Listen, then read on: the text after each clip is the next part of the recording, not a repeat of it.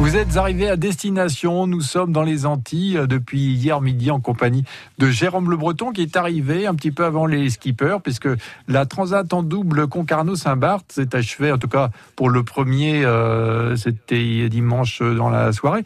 On retrouve Jérôme qui n'a pas beaucoup dormi. Hein. Il y a un gros décalage horaire pour lui. Il est 6 heures du matin. Euh, salut Jérôme.